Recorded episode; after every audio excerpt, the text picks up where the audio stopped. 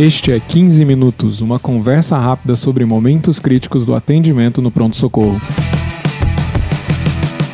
Este é o podcast da Residência de Medicina de Emergência do Hospital das Clínicas da Faculdade de Medicina da USP. Este é o episódio 21, que é patrocinado pelo curso de Medicina de Emergência. Conheça mais no link bit.ly bit.ly barra emergência USP. Eu sou o Dr. Júlio Marchini e para o episódio de hoje está a doutora Sabrina Ribeiro. Tudo bem?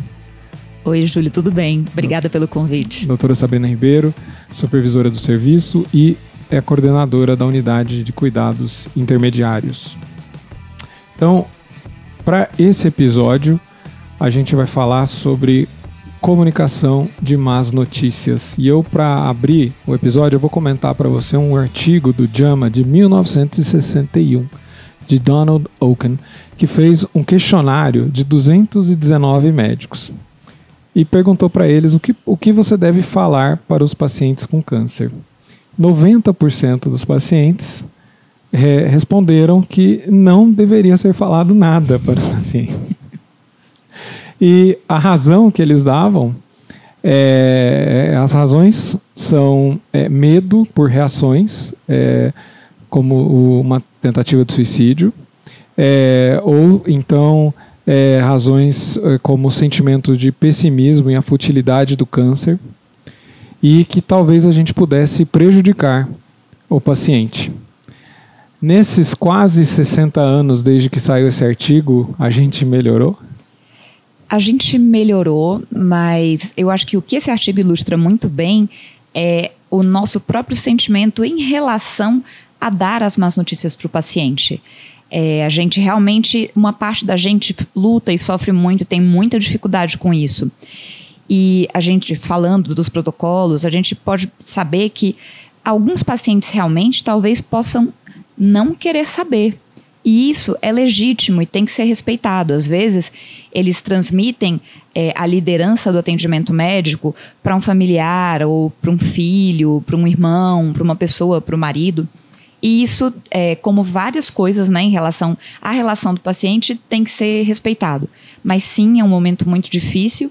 E é importante que, antes de qualquer coisa, a gente ressalte que comunicação de más notícias é uma habilidade. Assim como passar um catéter, assim como fazer uma ressuscitação. É uma coisa que tem uma técnica específica, algumas formas específicas de ser feitas, não só uma, e que você melhora quanto mais você faz. E é difícil a gente fazer cada vez mais porque a gente realmente é um momento de sofrimento, é um momento que a gente entrega uma parte da gente.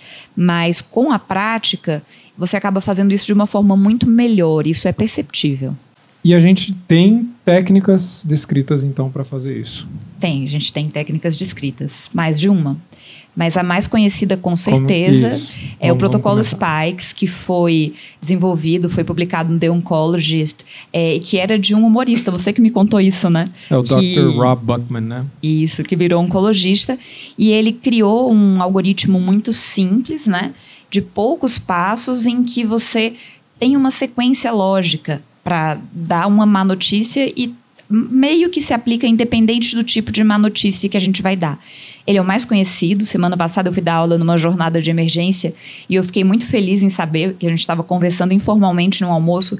Seis alunos de sei lá, quarto ano, todos eles sabiam do protocolo Spikes. Então, uma cultura que está se modificando, isso é muito bom. Isso que é bom, bom para nós e para os pacientes. Para quem quiser saber mais sobre a história do Dr. Rob Buckman, tem um, um outro podcast chamado 99% Invisível, muito interessante, episódio 306. Eu vou deixar o link nas notas do show. O que, que é o protocolo Spikes? O protocolo Spikes ele envolve alguns passos, né? São seis passos. O S é de setting, então, é, muitas vezes na emergência a gente não tem um local, um local adequado para dar notícia, a gente dá notícia no meio do corredor, na correria. O correto é você ter um local tranquilo. O correto é você saber o nome do paciente, saber quem está chegando e saber os dados do caso, né? Você deveria fazer pelo menos uma revisão rápida do, do caso que você vai falar. É, desligar o celular, ter água, ter lenço de papel, enfim, todos esses detalhes que podem fazer a diferença no sentido de um cuidado. Precisa de uma estrutura física, né? Muitas vezes. Precisa de uma estrutura física. E muitas vezes não se prevê. Agora, cada vez mais unidades, unidades críticas e de emergência têm essa sala. A gente, quando não tem, isso aconteceu na quarta-feira, porque a nossa está reformando, a gente pega um consultório e traz cadeiras extras. Mas, assim, de preferência, um lugar fechado e com o mínimo de interrupção possível. Então, primeiro passo, preparação. S, setting. Setting. E o P? Vamos lá. Uma, cada letra é um, é um mnemônico para ajudar a gente, né? O P é o mais importante de todos. Mais importante de todos e o que a gente mais negligencia. O P é o perceive. O perceive é fazer com que a família, a pessoa para quem você vai dar a notícia, traga o que ela já sabe do assunto, quais são as dúvidas e o que é mais importante. Pode ser qualquer, qualquer coisa. É, o que já foi falado em relação à doença do seu pai? O que vocês já estão sabendo? O que o médico de ontem conversou? E isso é muito importante, em primeiro lugar, porque você consegue avaliar qual tipo de linguagem que você vai ter que utilizar. Alguns pacientes têm maior escolaridade, outros menos, algumas famílias mais, outras menos. Mas especialmente você vai conseguir perceber em que parte da página eles estão. Você não vai é, ser rápido demais ou lento demais. Às vezes, o paciente já tem uma doença muito avançada e você tem que voltar desde o começo. Então, é, também existe estudo antigo dizendo que é, os médicos geralmente interrompem os pacientes antes de segundos, assim, não, não deixam um minuto falando e a gente sempre interrompe porque a gente acha que o que a gente tem a falar é mais importante. Então, ouvir é muito, muito, muito importante. Ouvir é essencial. Então, perceive, perceive, perceive. E tente não atropelar. Por exemplo, a minha, a minha prova de, do Palio, né, da pós-graduação que eu fiz, é, a simulação, o, treino era uma paciente que vinha, chegava com resultado de tomografia, era a primeira consulta dela com paliativista, ela chegava e dizia: Doutor, eu quero saber o resultado do exame. N não dá para abrir e falar, é isso. Você acolhe o exame, vamos falar sobre isso. Antes, por que seu médico te mandou para cá, né? Então, sempre ouça antes de falar, isso é muito bom para a comunicação de más notícias e para várias situações da vida cotidiana também. É verdade. Agora, a terceira letra eu acho bastante interessante também, porque tal, é, é, é um item que talvez não é tão óbvio e, e eu, eu, acho que talvez possa ser negligenciado também, né? Que é invitation, né? Obter a, a permissão do paciente. Pode ser que o paciente não queira saber, né? Pode, pode ser. E também pode ser que esse item não se aplique na sua comunicação. Por exemplo, se você tem uma comunicação de óbito a fazer, você não tem muito que convidar ou desconvidar, você tem que falar aquilo e acabou. De fato, né? né? É. Mas uma coisa que mas eu. Pensando em câncer, talvez o paciente não queira saber. Sim, com certeza. Mas a gente faz todo tipo de comunicação de má notícia no pronto-socorro, né? E cada uma é de um jeito. O que eu geralmente faço quando eu recebo os familiares é me apresentar, apresentar a equipe, saber quem eles são, agradecer por eles terem vindo e dizer que eu chamei porque eu estou muito preocupado com o paciente tal e se estaria ok eles falarem sobre isso. Já é uma certa parte do invite. E aí, depois do perceive, eu volto nesse invite. Podemos discutir agora ou os resultados da tomografia, ou os resultados do mielograma, ou da biópsia, né? E aí e aí obter esse consentimento e essa faz com que a pessoa que está ouvindo a notícia se sinta respeitada, né? É, que a gente esteja respeitando o momento dela. Inclusive até de, de ter a opção de não querer saber, né? Como eu estava dizendo. Com certeza. Ok. K. Knowledge. É a nossa especialidade, a gente sabe tudo. Vamos compartilhar o nosso conhecimento. E aí, nesse knowledge, a grande preocupação é você falar algo que seja de uma forma compreensível para uma pessoa leiga. Às vezes eu desenho, levo folha, às vezes eu faço algoritmo, às vezes eu faço gráfico e tal, de opções, de melhor possibilidade, pior. E no momento do knowledge é muito importante também você ter uma verdade progressiva e tolerável. Se em algum momento você está vendo que as pessoas estão ficando muito estressadas ou começando a chorar, talvez seja a hora de parar um pouco, ficar um pouco por aí para progredir depois. Então, esse conceito da verdade progressiva e tolerável é muito importante. E tem um outro que se chama Ask, Tell, Ask. Então, você vai falar uma coisa e você vai checar a compreensão. Né? Então, é, é acho que isso, isso, é muito importante. Eu tenho a impressão, às vezes, que, a, que o paciente. Você começa a dar informação e talvez você chega no, na, no principal e o paciente não ouve mais nada. Exato. Ele, ele se fecha e ele não está entendendo nada que você está falando, aquilo vira ele fica em órbita nessa hora do, da, da má notícia horrível, talvez, às vezes, né? É, e às vezes vem, às vezes vem a emoção, que é o próximo ponto, às vezes as coisas se atropelam de alguma forma. Então, cada reunião é uma reunião. Às vezes você tem uma agenda, às vezes você não consegue chegar ao final da sua agenda nessa primeira reunião, e isso tem que ser respeitado, né? Porque a partir de um certo momento não adianta mais você falar muita coisa. Então, no knowledge, você vai basicamente dar a notícia que você tem que dar, né? De uma forma progressiva e tolerável. E você até pode fazer o que o pessoal da emergência chama de como é que warning red shot, assim. Infelizmente, não tenho boas notícias para dar. Isso já de certa forma prepara para o que está vindo. Perfeito. Então a gente já foi quatro passos. Vou re, re, é, lembrar aqui, o S setting, a gente vê, tem um ambiente ideal, P perception, entende o que o paciente está buscando, I invitation, obtém a permissão do paciente para dar a má notícia, se isso for possível, né? K, knowledge, a gente fala para o paciente, né? Infelizmente eu tenho más notícias para lhe dizer. E próxima letra, então? É o add emotion. Muitas vezes aí vem uma emoção e é uma coisa natural e esperada que essa emoção venha. E tem algumas coisas que a gente não deve falar, né? Então, aquele não é nada. Eu sei o que é isso, a gente não sabe o que é isso, né? A gente tem que respeitar a emoção individual. Algumas vezes a melhor escolha nesse momento é a gente ficar em silêncio, né? Respeitar o silêncio. O silêncio é desconfortável para a gente, mas em alguns momentos é desnecessário lenço de papel ajuda, não é proibido você tocar no paciente, enfim, como uma forma de apoio, mas você tem que ter muita sensibilidade para ver se isso cabe naquele momento, né? E, e aí é o momento de deixar que a emoção apareça. E às vezes, como essa emoção, aparecem perguntas, aparecem preocupações, aparecem outras coisas. Então, esse é um talvez um momento do paciente, né, que a gente está dando para ele. Exato. Finalmente, é o S Strategy e Summary. É o momento em que a gente define o nosso plano de ação, né? É o momento em que a gente é, define os próximos passos a serem tomados. E uma coisa que eu acho que é muito importante falar é a questão da esperança, né? Porque às vezes a gente vai dar uma notícia de uma doença incurável, não, mas Deus vai curar, não, mas vai resolver. É, e a gente não quer deixar expectativas irreais, mas a gente também não pode é, ser categórico, mesmo porque a medicina é cheia de dúvidas. Então, nesse momento, é, eu gosto muito de falar sobre o melhor e o pior cenário. Por exemplo, se é um paciente que é, tem alguma comorbidade grave, está numa sepse, e a gente decidiu fazer uma proposta de tratamento, por exemplo, é, de investimento parcial. A gente vai dar antibiótico, talvez suporte com vasopressor em dose baixa, mas não está nos nossos planos de intubação, por exemplo, hemodiálise, né? Então a gente, eu, eu geralmente prevejo os dois cenários. É, o cenário da melhora do paciente, em que aí o nosso plano vai ser, os nossos os próximos passos vão ser tirar o suporte que foi instituído, reabilitá-lo e tentar fazer o possível para que ele volte para casa ou o pior cenário, em que o paciente vai evoluir com pior a despeito das nossas medidas, e o que, que a gente vai fazer para cuidar dele e cuidar sempre, mesmo nessa circunstância. O controle de sintomas, talvez a transferência para uma outra unidade, tipo hospice. Nem sempre a gente consegue, a gente, nem sempre a gente consegue chegar na estratégia e no resumo. Né?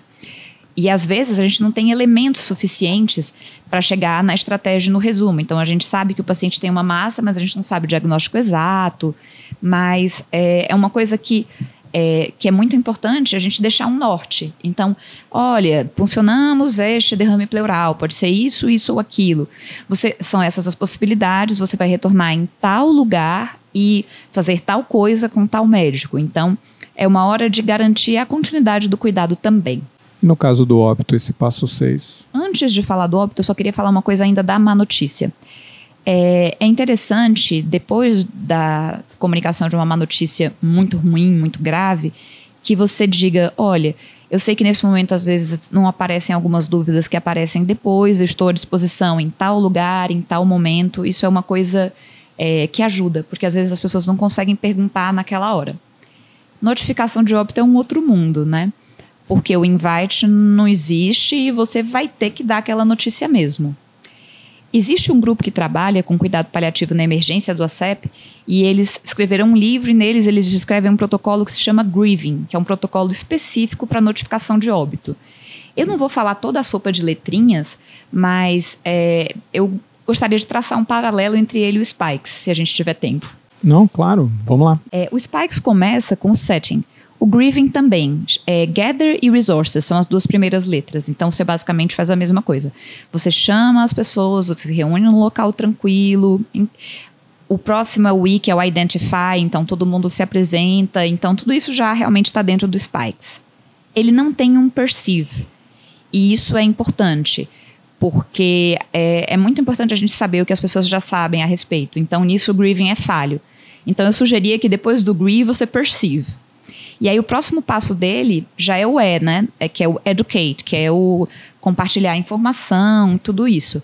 O convite realmente não cabe, porque é uma notícia que você vai ter que dar. E a gente usa muito eufemismo. A gente fala piorou, não funcionou, em vez de dizer o paciente morreu. Então você tem que verificar a compreensão. Se o paciente compreendeu que o que aconteceu foi um óbito. Uma das coisas que eu considero interessante fazer é, numa situação que a probabilidade da reanimação ou do que está acontecendo é, dá errado e o paciente realmente morrer, é, destacar alguém da equipe, se isso for disponível, para, enquanto coleta a informação do familiar, já deixá-lo ciente do que está acontecendo dentro da sala e, de certa forma, preparado para as possibilidades. Isso quando tem essa possibilidade, né? Às vezes o paciente já está internado alguns dias e. Sim, às vezes isso não vem como uma surpresa. Não, exato mas tem a particularidade do trauma, das catástrofes, né? A gente tem que estar preparado e são muito desafiadoras, né? São situações muito desafiadoras. Ou às vezes é inesperado, né? Às vezes acontece inesperadamente. Sim, com certeza. E uma situação que eu já tive que foi muito interessante foi essa mesma. A, a gente pode também é, autorizar o familiar a assistir à reanimação, né? Isso é feito no pré-hospitalar, em algumas emergências, e a gente só tem a experiência de fazer isso uma vez, foi a pedido da paciente. As equipes culturalmente ficam um pouco incomodadas com isso, mas eu achei que na situação funcionou muito bem. Tinha sido uma parada súbita no parque, a esposa pediu para assistir e ela inclusive acompanhou o término dos esforços. Foi uma situação que eu achei que talvez seja uma coisa interessante para a gente desenvolver. Eu, eu imagino talvez um pouco de estratégia aqui é você talvez começar a talvez algumas pessoas possa ser útil você começar a dar tarefa, é, falar sobre qual vai ser o encaminhamento depois, é, é, certidão de óbito, arranjos para funeral e começar a dar tarefa para algum dos familiares e ir atrás disso talvez possa ser algo útil. Mas é, e isso está previsto, que é o nuts and bolts, que são as partes burocráticas. E isso não tem no Spikes, mas tem bem definido como burocracia dentro do grieving. E aí vem uma coisa que é muito interessante, é uma sugestão. Muitas vezes o emergencista vai dar a notícia e ele tem que sair correndo para atender mais de 200 pacientes. O ideal é deixar com a família e dar a notícia junto de alguém que possa ficar e dar suporte à família. Então, esse alguém em algumas equipes é o psicólogo, é, aqui a gente não tem a figura do psicólogo 24 horas, mas o serviço social muitas vezes se dispõe a fazer isso. Então, essa questão da tarefa prática faz sim com que se torne. É, que a pessoa tenha um direcionamento, né? Foi atingida pela bomba, qual o caminho que eu vou fazer daqui para frente? Então, é, sempre ter alguém que possa dar apoio à família por mais tempo do que a gente geralmente pode é uma coisa bem interessante. Muito bem, acho que, acho que isso caberia como uma estratégia até mesmo dentro do, do próprio Spikes. Sim. Acho que falamos aqui todo do protocolo Spikes, passamos, demos uma pincelada no, no, no Grieving. Você quer é, completar alguma coisa para fechar o assunto? É, o que o Grieving fala, e que eu também sugeri no final do Spikes, mas ele não fala literalmente, o último G do Grieving é de give. Então, assim, dê uma forma de ser contactado, dê uma oportunidade para dúvidas posteriores, dê a possibilidade de falar com um outro familiar que porventura chegue. Então, a, você não pode modificar a notícia que você vai dar, mas você pode modificar é, a postura que você tem ao dar essa notícia, uma postura acolhedora, respeitosa. Às vezes, gestos pequenos, como, por exemplo, levar o familiar até o registro para que ele entregue a identidade, para que ele não fique perdido, isso faz toda a diferença. Muito obrigado. Até a próxima. É, no final de 2018, a gente lançou a 13ª edição do livro de medicina de emergência, uma abordagem prática. Mais da metade do livro foi reescrito a gente tem 20 capítulos novos, inclusive comunicação. é, como passar casos, comunicação de más notícias, são todos capítulos novos desta nova edição. A gente aborda esses aspectos. Essenciais, né? A gente faz isso todo dia. Com certeza. É, o livro acho que está muito interessante. A gente é, encoraja vocês a quem se interessou a procurar é, na própria livraria Manoli ou em outras livrarias é, disponíveis. Vocês podem encontrar a doutora Sabrina no Instagram sob Papo Paliativo, é, no Facebook, Facebook também. Facebook é Sabrina Corrêa, mas é, é um perfil aberto, pode acrescentar e tem um monte de conteúdo lá também. Vocês podem me encontrar no Instagram e no Facebook Dr. Júlio Marchini ou no Twitter JF Marchini. Se vocês é, gostaram do podcast, por favor deixem também uma avaliação no iTunes. É, a gente agora também está no Spotify. Pessoal, muito obrigado. Até a próxima.